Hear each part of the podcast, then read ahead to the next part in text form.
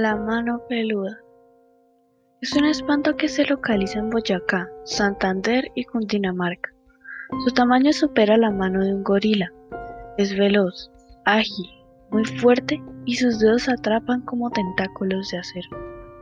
Es una mano grande, como una garra, velluda, de uñas largas y duras, muy pegajosa.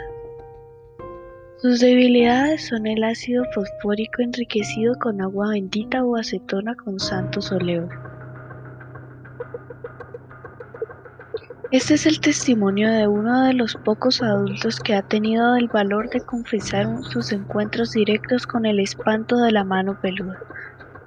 Su relato se agrega a esta investigación, luego del trágico desenlace, como un aporte oral probatorio de uno de los fenómenos más conocidos y menos comprobados. Aún, pasado el tiempo, no es fácil borrar de la memoria las imágenes de la infancia. Cada noche, mi madre me amenazaba con la mano peluda para que fuera a dormir. La habitación era grande y muy fría, oscura y ocupada solo por dos camas y un armario. Yo era la menor y siempre me tenía que ir a dormir primero, en aquel salón casi desierto, de techos altos en los que a veces se escondían arañas y aves nocturnas.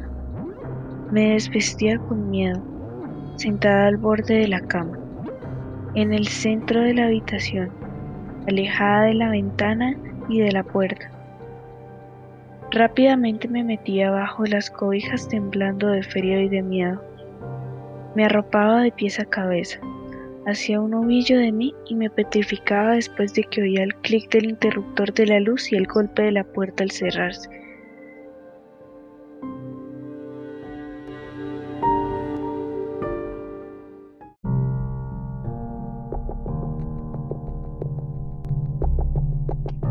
Cada noche entraba una eternidad de miedo sin fin.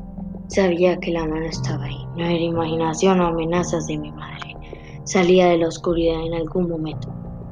Giraba lentamente y se dirigía hacia mí.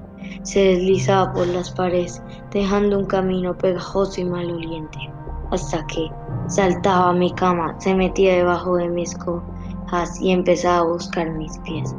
Yo quería saltar de cama y escaparme, pero si me movía de ahí, se dirigía esa mano peluda, grande y pegajosa. Saltaba de lado a lado de la habitación, como un gato, cerrándome todas posibilidades de salir del cuarto. No podía escapar. Parecía que me miraba o supiera mis intenciones. Trataba de sostener la respiración para ocultarme, pero ella siempre sabía dónde estaba. Solo las voces de mis padres y mi hermano la ahuyentaban.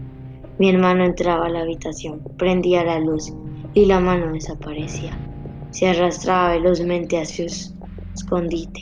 En la oscuridad de la noche se perdía nuevamente y yo estaba segura de tener un nuevo amanecer.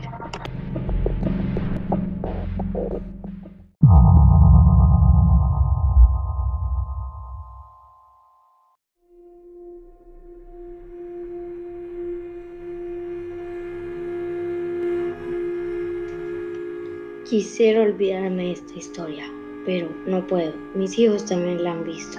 La menor dice que le acaricia la frente cuando tiene miedo. Dice que esa horrenda mano le tiene afecto. Entiendo. Ahora que ella no buscaba mi alma cuando yo era niña, olía hacia el futuro esperando la presencia de algo que vendría, algo que ella deseaba. No era mía quien perseguía, era a la hija que nacería de mí. Quiere su alma para ella. Una de estas noches, cuando ella sienta que es el tiempo, vendrá a llevársela hacia la oscuridad. Pero yo estoy alerta, yo no duermo de noche, permanezco sentada en este sillón al lado de la cama de mi hija, con un arma extraña entre mis piernas. Es un invento mío, fruto del desvelo y de la angustia.